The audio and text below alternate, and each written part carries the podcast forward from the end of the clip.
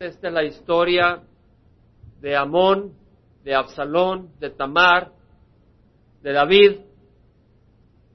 Y vimos cómo Absalón, hijo de Maca, que era de Jesús, de la parte este, la orilla este del mar de Galilea, en la parte noreste del mar de Galilea, eh, Maca era princesa, era hija de Talmai, rey de Jesús, y pues eh, Absalón era nieto, pues, de, este rey pagano. David había hecho, como quien dice, una vio la posibilidad y la ventaja de casarse con esta mujer pagana y tener a este reino, como quien dice, en buenas condiciones. Un gran error. Y luego su hijo Salomón continuó en esa práctica y teniendo muchas esposas paganas que lo llevaron a él a la idolatría. En todo caso, Absalón era el tercer hijo de David, su primer hijo era Amnón, hijo de Ahinoam la jezreelita. Y vimos cómo Absalón tenía a su hermana Tamar y Amnón se enamora de su media hermana, porque eran hermanos por David, pero no por sus madres. Amnón se enamora de su media hermana, tiene deseo de tener relaciones íntimas con ella, no se puede casar con ella, la ley lo prohibía. Si tú te acostabas o tenías, tomabas a tu hermana de mujer, te mataban, esa era la ley mosaica, Dios había prescrito eso por esa inmoralidad. Pero Amnón lo que hizo fue fingirse enfermo, gracias al consejo de Jonadab, su primo, hijo del hermano de David, mal consejero, pero Amnón siguió ese consejo, se fingió, fingió, enfermo. El David le pregunta, ¿qué te pasa, hijo? Estoy enfermo, manda a mi hermana que me cocine unas tortas.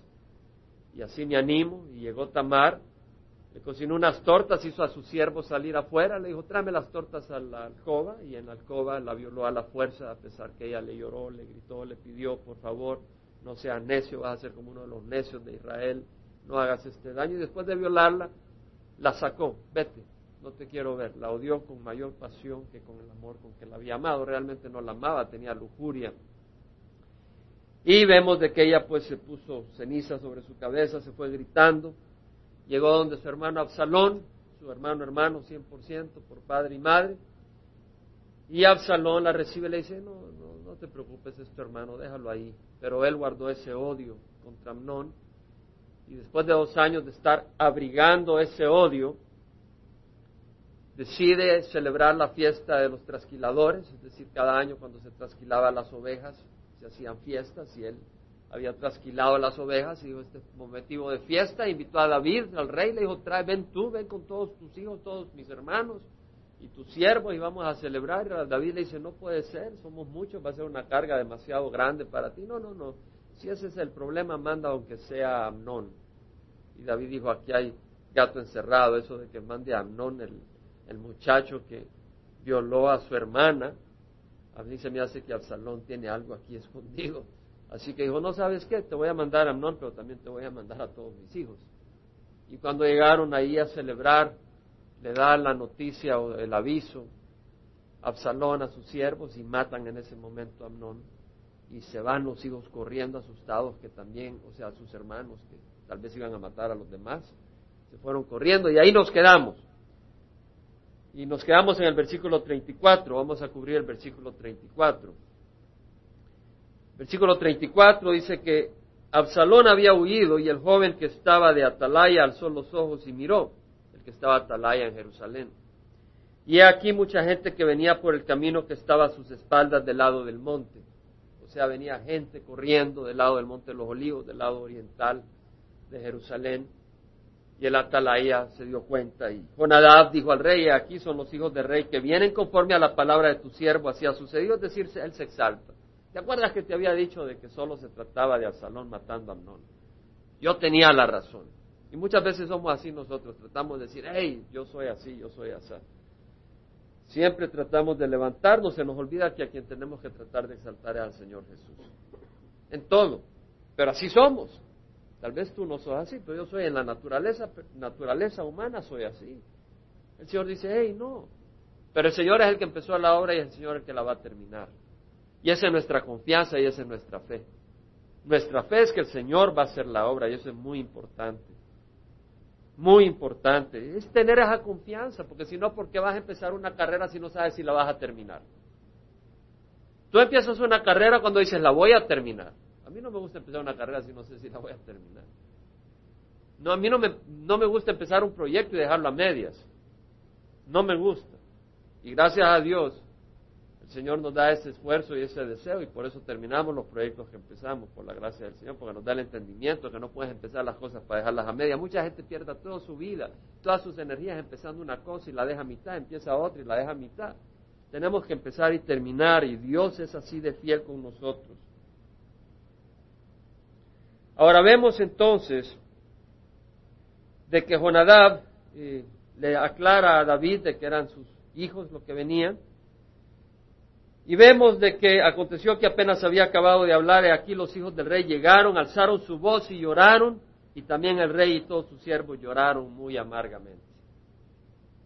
Absalón ha matado a su hermano Amnón y trajo, trajo gran dolor a todos los demás hermanos y al rey David. Amnón, que tenía esa tormenta en su corazón por ese deseo de lujuria con su hermana, ha causado otra gran tormenta, una tormenta de dolor en la familia. Y eso ocurre muchas veces en las familias, en, las iglesias, en los lugares a alguien que tiene una tormenta interna, motivada por lujuria o motivada por, puede ser por lujuria, o motivada por codicia, por avaricia, motivada por lo que sea, y esa tormenta genera un gran desorden, una gran tristeza y dolor. Vemos pues que huyó Absalón, versículo 37, y fue a Talmai, a su abuelo, hijo de Amiud, rey de Jesús. Y David lloraba por su hijo todos los días. Así fue que Absalón huyó a Jesús y estuvo ahí tres años. Y el rey David ansiaba ir a donde estaba Absalón, pues con respecto a Amón, que había muerto, ya se había consolado. Aquí hay varias cosas que podemos aprender. Realmente vamos a empezar el capítulo 14, pero no sin cerrar con algunos pensamientos. Primero vemos que Absalón, ¿para dónde agarró? ¿Para dónde fue Absalón? Fue para Jesús. Absalón era, ya lo mencionamos, nieto de, un señor pagano, de un rey pagano. Era hijo de una mujer pagana. En el momento de crisis, ¿hacia dónde corrió? Hacia el mundo pagano. Y es importante, el Señor nos aclara y nos dice en 2 Corintios 6, 14, no estéis unidos en yugo desigual con los no creyentes. Porque ¿qué tiene en común? ¿Qué tiene de asociación la justicia con la iniquidad? ¿Qué tiene en común la luz con las tinieblas?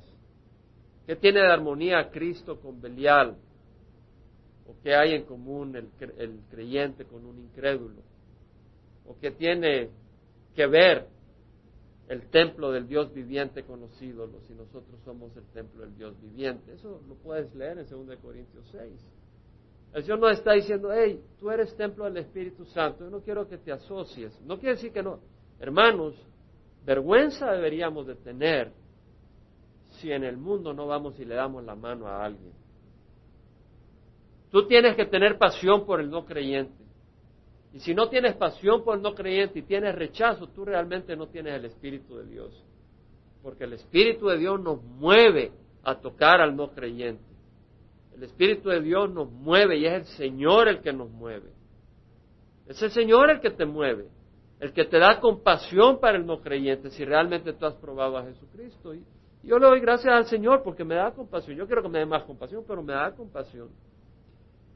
Y, pude experimentarlo hace un par de días, no hace un par de días, sino el día de ayer, que pues el Señor me dio una oportunidad con unos no creyentes y, y, el Señor obró y pude ver su, su trabajo. Pero el Señor no nos dice, no te metas con los no creyentes. Ahí el Señor me da corazón con un homosexual o con una persona, te da corazón. Si tú dices, oh, el homosexual no lo puedo tocar, híjole, te crees tan justo. Tú crees que vas a entrar al cielo porque no eres homosexual, te vas a ir al infierno porque no estás descansando en la justicia de Cristo, sino en tu propia justicia. No, nosotros nos vamos a salvar por la sangre de Jesucristo, no porque nosotros merezcamos nada, pero hemos abierto los ojos y como un mendigo hemos abierto las manos vacías y le hemos dicho al Señor, Señor, lléname. Eso es lo que hemos hecho. Entonces tenemos que entender eso. Señor toca nuestros corazones. Absalón pues va hacia el mundo pagano. Nosotros entonces, lo que nos está diciendo el Señor acá, el Espíritu, es que debemos de no asociarnos, no tener comunión con el no creyente, sí relacionarnos, sí interactuar con ellos, pero no tener comunión.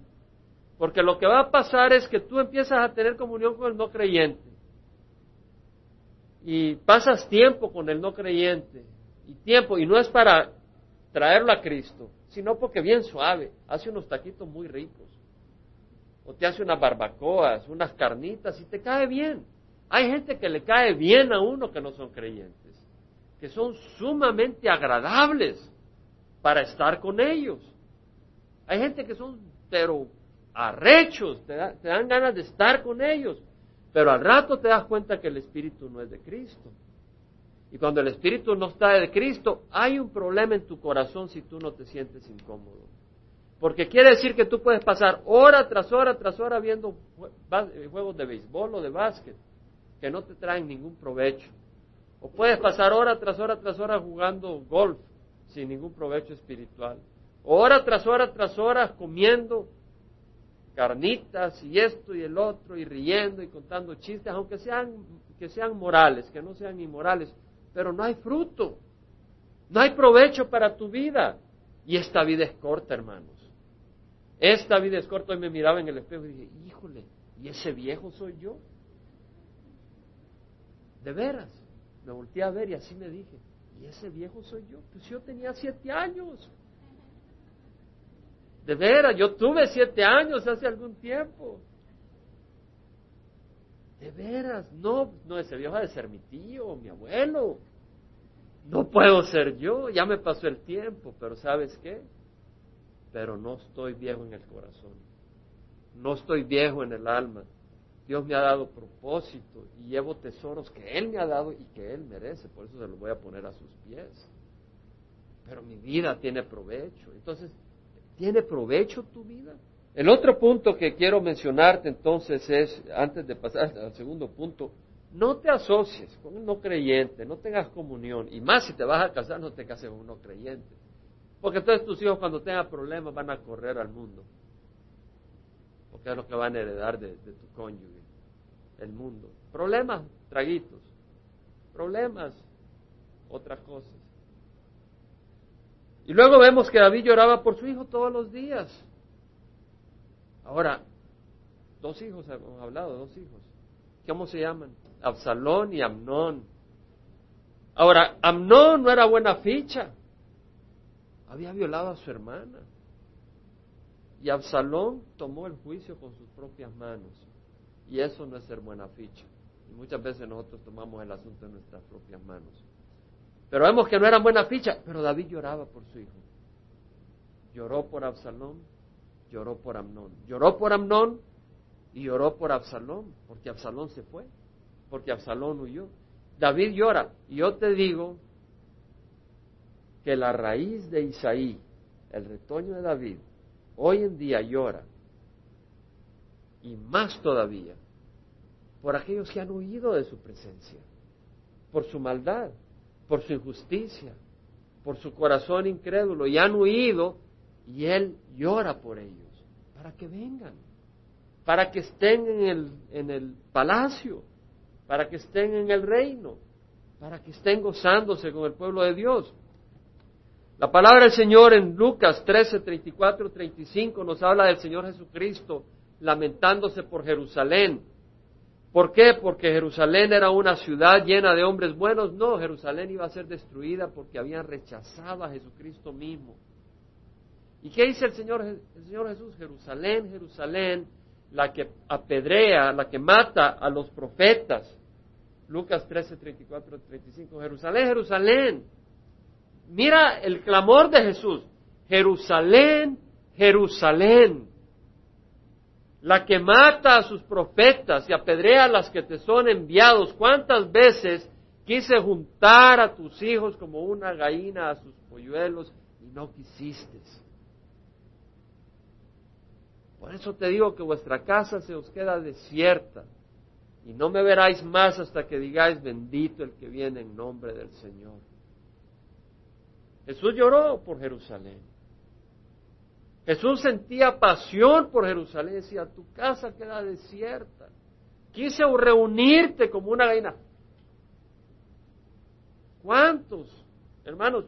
A veces vienen hermanos a la congregación y, reciben al Señor o, declaran por los labios que van a recibir al Señor o que lo reciben. Después de tres, cuatro amigos desaparecen. Y yo digo, Señor, ¿por qué se van? Porque no se van de la congregación, se van del Señor. O sea, porque no se vuelven a reunir, sino que ya, ya no se unen, ya no están en las cosas de Dios. Y Dios, ¿por qué? No hay cosa que me desgarre más a mí ver a alguien que venga al Señor y después le da la espalda y ya no. ¿Por qué? ¿Por qué? Si no han venido a una organización, han venido a Jesucristo. Y el Señor dice, Jerusalén, Jerusalén, la que mata a los profetas y apedrea a los que son enviados. Nuestro Señor no es una un pedazo de plástico que tú puedes poner siempre con una sonrisa. El Señor Jesucristo también trae juicio y cuando René, René hoy está enseñando, mencionaba de que va a ser muy lindo ver a los no creyentes arrodillándose. Yo pensé en mi corazón, no va a ser una escena bonita, porque los que se van a estar arrodillando van a estar con una cara de terror arrodillándose ante Jesús.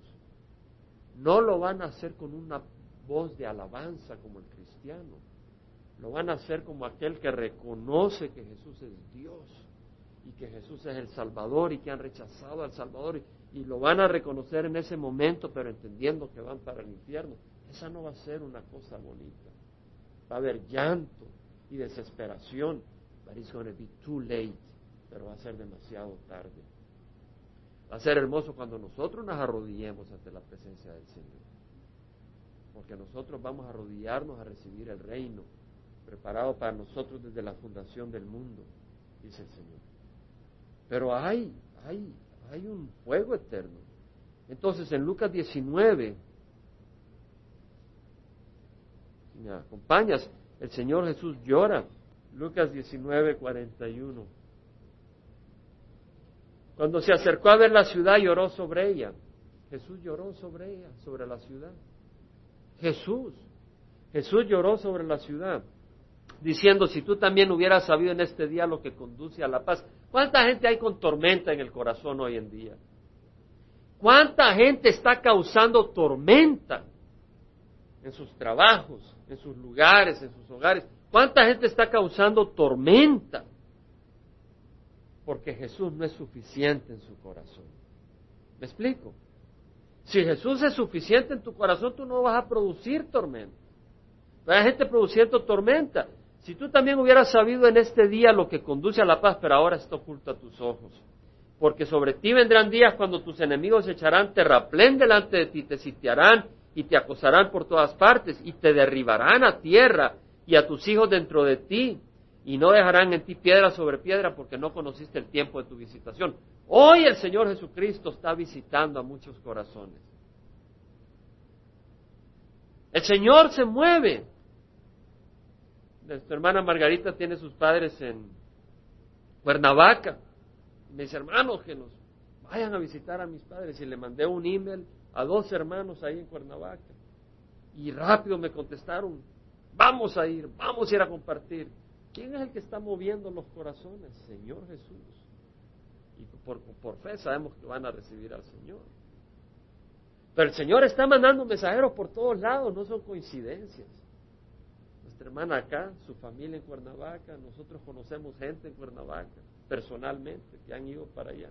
No son coincidencias. Dios está moviendo, pero los corazones muchas veces se cierran. Vamos a avanzar un poco y vamos a ir a, a 2 Samuel 14. Vamos a empezar. Joab, hijo de Sarbia, Sarbia era hermana de David, entonces Joab era el sobrino, ¿se acuerdan? El comandante del ejército de Israel. Comprendió que en el corazón del rey se inclinaba hacia Absalón Es decir, David, a pesar de que su hijo se había ido, él lloraba por Absalón. Y, su corazón decía, híjole, yo quisiera que Absalón regresara, yo no lo quiero tener lejos. Y Joab envió a Tecoa a traer una mujer, que, una mujer sabia de ahí. Tecoa estaba como a unos 10 kilómetros al sur de Belén, está al sur de Jerusalén. Y le dijo, te ruego que fijas estar de duelo, te pongas ahora ropas de luto y no te unjas con óleo, mas pórtate como una mujer que por muchos días ha estado de duelo por un muerto, después ve al rey y háblale de esta manera, y Joab puso las palabras en su boca. Es decir, Joab dijo, ok, Absalón está en el exilio, está en Jesús, y realmente Amnón ya murió que era el primogénito. Y pues no se sabe mucho del segundo, y el tercero era Absalón, probablemente era el que el pueblo decía, este va a ser el rey, cuando David muera. Entonces Joab dice, no, no puede estar en el exilio, y además el rey está triste, lo que voy a hacer es, de alguna manera, le voy a presentar a esta mujer que le haga un show acá que lo convenza de que tiene que traer a su hijo. Entonces le manda a esta mujer sabia de Tecoa, pero él le pone las palabras de lo que le va a decir y le dice unas cosas que no son realmente reales, pero es como una parábola. Y de repente cuando David dice, esto es lo que hay que hacer, la mujer le dice, entonces, ¿por qué no lo haces con tu hijo? Y manda a traer a su hijo. En eso consiste la historia. Versículo 4 dice, cuando la mujer de Tecoa habló al rey, cayó sobre su rostro en tierra y postrándose dijo, socorro, oh rey. Está fingiendo. Y el rey le dijo, ¿qué te sucede? Y ella respondió, ciertamente soy viuda, pues mi marido ha muerto. No era cierto, pero ella pues estaba siguiendo lo que le había dicho Joab. Tu sierva tenía dos hijos, lucharon entre sí en el campo y no habiendo quien los apartara, uno hirió al otro y lo mató. Y aquí que toda la familia se ha levantado contra tu sierva y dicen, entrega al que hirió a su hermano para que le demos muerte por la vida de su hermano a quien mató y destruyamos al heredero también. Así extinguirán el ascua que me queda, no dejando a mi marido nombre ni remanente sobre la faz de la tierra. En otras palabras dice, yo soy viuda y tengo dos hijos. Me he quedado sin esposo, pero uno de mis hijos mató al otro. Y ahora el único que me queda la familia lo quiere matar y, hacer justicia, porque la ley de Dios mandaba justicia. Pero si matan ahora al único hijo que me queda, ¿quién me queda? Sin esposo y ahora sin ningún hijo. No voy a morir sola. Y no voy a poder preservar la, la memoria de mi esposo. Y además se mira que mi familia lo que quiere es la herencia de mi hijo. Porque ahí está, dice que destruyamos al heredero también. Es decir, ellos están pensando que mi hijo que me queda vivo es el heredero y al matarlo a él, cuando yo me muera, todas las propiedades nuestras le quedan a, estos parientes. Una trampa, ¿verdad? La idea es que ese hijo era asesino, pero que lo perdonara. Para que después de hacerlo reflexionar, perdona tú también a tu hijo asesino. Ese era el twist, el, el asunto que estaba planeando este Joab. Respondió el rey a la mujer, ve a tu casa y daré órdenes respecto a ti. La mujer de Tecoa dijo al rey, oh rey mi señor, la iniquidad sea sobre mí y sobre la casa de mi padre, pero el rey y su trono sean sin culpa. Es decir, hey, se requiere justicia. Aquí ha habido algo malo. Aquí mi hijo mató a, sus, a mi otro hijo y se requiere justicia. Pero dice, pues no hagas justicia, simplemente perdónalo y la maldad que Dios demanda se pague, que la pague mi, mi casa. Pero tú no te preocupes, tú estás libre de esta maldad. El rey dijo, cualquiera que te hable, tráemelo y no te molestará más. Es decir, yo garantizo la vida del hijo que te queda vivo. Entonces ella le dijo, te ruego, rey, que te acuerdes del Señor tu Dios, para que el vengador de sangre no aumente el daño, no sea que destruya a mi hijo. Es decir, le dice la mujer de Tecoa, acuérdate de que la ley habla de que hay un vengador de sangre. El vengador de sangre puede venir y matar a este muchacho, porque era la ley, la ley mosaica permitía eso. Entonces, habla con el Señor, le está diciendo, hey, tienes que hablar con el Señor porque la ley de Dios demanda que el vengador de sangre tome justicia. Habla con el Señor primero y ponte de acuerdo para que el Señor me, me, libre de esta, de esta maldad. Y él dijo, vive Señor, ni un pelo de tu hijo caerá en la tierra. David mostró misericordia. Dijo entonces la mujer, permita que tu sierva diga una palabra a mi señor el rey. Y él le dijo, habla. Y ahí lo confronta. La mujer dijo, ¿por qué pues has pensado tal cosa contra el pueblo de Dios? Es decir, el pueblo de Dios quería a Absalón, porque era muy bien parecido, era muy agradable y los querían. Entonces dice, hey, ¿por qué haces esto contra el pueblo de Dios? ¿Por qué al decir esta palabra el rey se hace como uno que es culpable, ya que el rey no hace volver a su desterrado? Es decir, hey, me has dicho en esta historia que haga volver a mi hijo, es decir, que no lo maten, que lo perdonen, y tú por qué no perdonas a tu hijo. Lo hace reflexionar de esa manera. Versículo 14 ya continúa su argumento. Pues ciertamente moriremos. Somos como el agua derramada en tierra que no se vuelve a recoger. Pero Dios no quita la vida, sino designa medios para que el desterrado no sea alejado de él. Bueno, la verdad es que Dios quita la vida. Dios la da y Dios la quita. Pero ella está tratando de convencer a David de que traiga a su hijo al salón. Lo que es interesante es lo que dice el versículo 14. Léelo de nuevo. No dejes que pase. Medítalo. Ciertamente moriremos. Somos como el agua derramada en tierra. ¿Has pensado alguna vez que somos como el agua derramada en tierra? Somos como el agua derramada en tierra, que no vuelve. Yo estaba reflexionando en las personas que yo amo, que ya no vuelven. Estaba reflexionando en mi padrastro, a quien amaba, era un hombre buenísima persona. Le gustaba hacer barbacoas de pollo y de carnita cuando íbamos a la costa, al mar. Buena persona, le tenía mucho estima. Se le fue su vida, derramada como agua, ya no vuelve. Han pasado años y años, no vuelve. Pienso en mi hermana. Crecimos juntos. A los 20 años su vida fue derramada. Ya no vuelve. Han pasado más de 20 años. Ya no vuelve. 25 años, no vuelve. Pienso en mi madre. El año pasado fue derramada como agua. Ya no vuelve. En mi tío Sal. Bellísima persona, bellísima persona. Iba manejando y vino un carro y se le aventó y le chocó y ahí nomás murió al instante. Ya no vuelve. Mi abuela, mi tío Abraham, pienso todas estas personas que son personas de las que te estoy hablando, que conozco, que, que convivimos, ya no vuelven. Y la palabra del Señor dice que somos como agua derramada en tierra, que no se vuelve a recoger. ¿Has pensado eso en tu vida? ¿Has pensado que tu vida es como agua derramada? Puede ser agua bendita de Dios que refresca a otros corazones antes de ir a tu destino. Y depende de ti.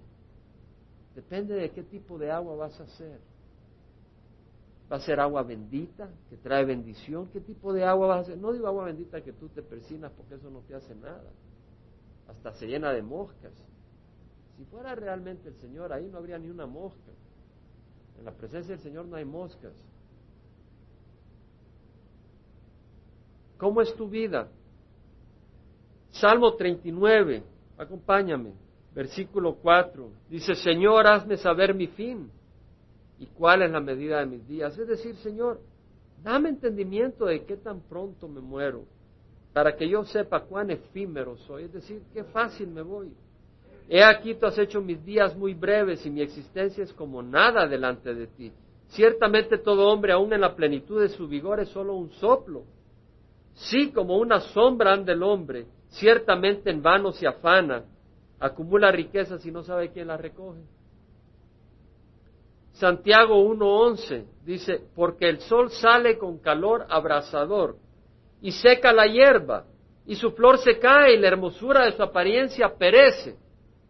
Realmente la belleza de la juventud, lo fornido en la juventud, tarde o temprano perece. Es decir, por más músculos o belleza física que tengas, llegará un día que será alimento de los gusanos o combustible para el fuego si te incineran. En serio. El sol sale con calor abrasador y seca la hierba y su flor se cae y la hermosura de su apariencia perece. Así también se marchitará el rico en medio de sus empresas. ¿Cuándo has visto un rico que no se muera? Todos los ricos se mueren. Muere el rico, muere el pobre. Todos se mueren. Salmo 103, 15 al 18. El hombre como la hierba son sus días, como la flor del campo, así florece. Cuando el viento pasa sobre ella, deja de ser y su lugar ya no la reconoce. Es decir, ahí crece la hierba, pero sale el sol y la quema y ya el montecito donde estaba dice, bueno, ¿y aquí qué había? Aquí no había nada. Ya se secó. Mas la misericordia del Señor es de eternidad hasta la eternidad para los que le temen y su justicia para los hijos de los hijos, para los que guardan su pacto y se acuerdan de sus preceptos para cumplirlos. Santiago 4. Es muy importante porque hemos hablado de la humildad en los miércoles, ¿cierto? Santiago 4, 13, 16 dice, oíd ahora los que decís, hoy o mañana iremos a tal o cual ciudad y pasaremos allí un año, haremos negocio y tendremos ganancia. El 18 de septiembre, la pasión de Cristo. El 14 de, agosto, los Cockers. No sabemos, hermano. Creemos. si el Señor quiere, viviremos y haremos esto o aquello. Pero ahora os jactáis en vuestra arrogancia Toda jactancia semejante es mala. Es decir, el Señor dice, hey, si tú te olvidas que tu vida depende del Señor, hasta para lo que vas a hacer es arrogancia. Es decir, el Señor dice, hey, tú dices, bueno, mañana a las ocho me voy a levantar a trabajar. ¿Estás seguro que vas a estar vivo mañana a las ocho? Te dice Santiago, recuerda que tu propio respiro depende del Señor. Lo que nos dice, todo respiro. Aquel pues que sabe hacer lo bueno y no le hace, le es pecado. Bueno, seguimos con la historia de Joab. Ahora, viene la mujer esta de Tecoa, no sabemos su nombre, y, después de, confrontar a David se trata de justificar de que la historia de ella es verdadera, ¿no? Y dice, ahora, la razón por la cual he venido a decir esta palabra a mi señor el rey es porque el pueblo me ha atemorizado. Es decir, me quieren matar a mi hijo que me queda vivo. Por eso, si tu sierva se dijo, hablaré ahora al rey, tal vez el rey cumpla la petición de su sierva. Pues el rey oirá y librará a su sierva de mano del hombre que destruirá a ambos, a mí y a mi hijo de la heredad de Dios. Mujer mentirosa. Y está tratando con el rey. Se dijo además su sierva, sea consuelo la palabra de mi señor el rey, pues como el ángel de Dios, así es mi señor el rey para discernir el bien y el mal. Que Jehová tu Dios sea contigo. Terminó toda su todo su engaño, pero había logrado su acometido, confrontar a David con el hecho de que él no estaba trayendo a Absalón. Respondió el rey y dijo a la mujer, te ruego que no me ocultes nada de lo que voy a preguntarte. Y la mujer dijo, hable mi señor el rey. Y el rey dijo, ¿está contigo la mano de Joab en todo esto? Hey, a mí se me hace que hay, que hay gato encerrado acá. Se me hace que Joab es el que está metido en esta historia. Y la mujer respondió, vive tu alma, mi señor el rey, nadie puede desviarte ni a la derecha ni a la izquierda de todo lo que mi señor el rey ha hablado. En verdad fue tu siervo Joab quien me mandó, y fue él quien puso todas estas palabras en boca de tu sierva. Tu siervo Joab ha hecho esto con el fin de cambiar el aspecto de las cosas, pero mi señor es sabio como con la sabiduría del ángel de Dios para saber todo lo que hay en la tierra. Es decir, fue Joab. Tiene razón. Tú tienes la sabiduría de Dios y te diste cuenta. Bingo. Entonces el rey le dijo a Joab, he aquí ciertamente ahora haré esto, ve y trae al joven Absalón. Es decir, Joab dice, ok, el rey dijo a Joab, he aquí ciertamente ahora haré esto, ve y trae al joven Absalón. Joab cayó rostro en tierra y postrándose bendijo al rey. Entonces Joab dijo, oh rey mi señor, hoy tu siervo sabe que he hallado gracia ante tus ojos, puesto que el rey ha concedido la petición de su siervo. Joab se levantó, fue a Jesús y trajo a Absalón a Jerusalén. Es decir, Joab se dio cuenta de que el rey accedió y muy agradecido fue a traer a Absalón a Jesús. Versículo 24. Pero el rey dijo que vuelva a casa y no vea mi rostro. Y Absalón volvió a casa y no vio el rostro del rey. Es decir, David tenía una tormenta interna. David estaba rasgado porque Absalón había matado a su primogénito y estaba rasgado de corazón. Y sí, lo mandó a traer, pero dice, que venga, puedes ver mi rostro. Todavía estoy sangrando. ¿Me entiendes? Es lo que está diciendo David. No puedes ver mi rostro. Todavía estoy dolido. Veo tu rostro y veo tu mano asesina contra mi hijo Amnón. David estaba roto. Hermanos, cuando pecamos, desbaratamos corazones. Cuando andamos en desobediencia, desbaratamos corazones. Cuando andamos en adulterio, cuando andamos en calumnias, cuando andamos en celos y envidias, desbaratamos vidas. Y aquí está David desbaratado.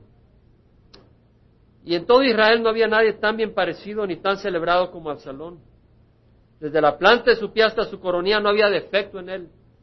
Tenía pelo, hermanos. Ahí dice el versículo 26, cuando se cortaba el cabello y era el final de cada uno año que se lo cortaba, pues le pesaba mucho y por eso se lo cortaba. El cabello pesaba 200 ciclos según el peso real, 5 libras, hermano.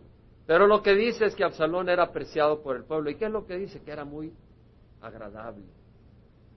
¿Qué pasó cuando Samuel fue enviado por el Señor al hogar de Isaí a ungir al escogido de Dios para rey de Israel? El primero que salió era Eliab. Y Samuel dice, este es el ungido del Señor. Este ha de ser el ungido del Señor. Y el Señor le dice, no te fijes en su apariencia, no en lo alto de su estatura, porque lo he rechazado. Porque el Señor, Dios, ve no como el hombre ve. El hombre mira la apariencia externa, pero Jehová mira el corazón. Dios mira el corazón. Y eso es bien importante. El pueblo quería escoger a Absalón porque miraba lo externo. Entonces cuando en la congregación se busca a un siervo, a una sierva, no se pregunta qué carro manejas, o qué color de piel tienes, o si fuiste a la universidad o no fuiste a la universidad. Todas estas cosas no son lo más importante. Lo que el Señor mira es el corazón. Es lo que el Señor mira. Y vemos que acá el pueblo no, el pueblo estaba mirando. Por eso es peligroso darle al pueblo lo que el pueblo pide. Y es peligroso cuando un pastor le da a la congregación lo que la congregación pide, no lo que Dios le ordena al pastor dar a la congregación. Hay muchos pastores y maestros en las iglesias que lo que le dan a la congregación es lo que la congregación quiere oír, no lo que ellos necesitan oír. Y hay un, hay un gran error. Bueno,